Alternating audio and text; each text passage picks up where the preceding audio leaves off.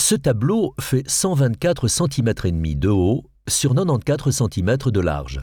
Il représente deux hommes d'un certain âge attablés côte à côte dans une pièce totalement recouverte de lambris en bois.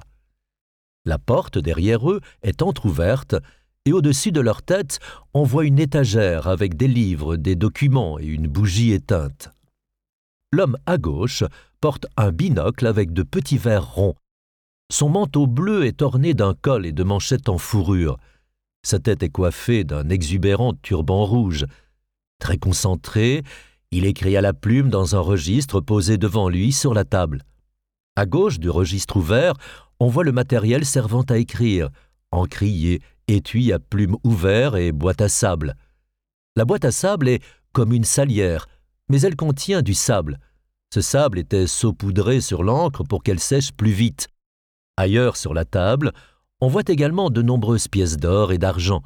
Le percepteur en tient une entre le pouce et l'index. L'homme de droite appuie son avant-bras droit sur l'épaule de son voisin.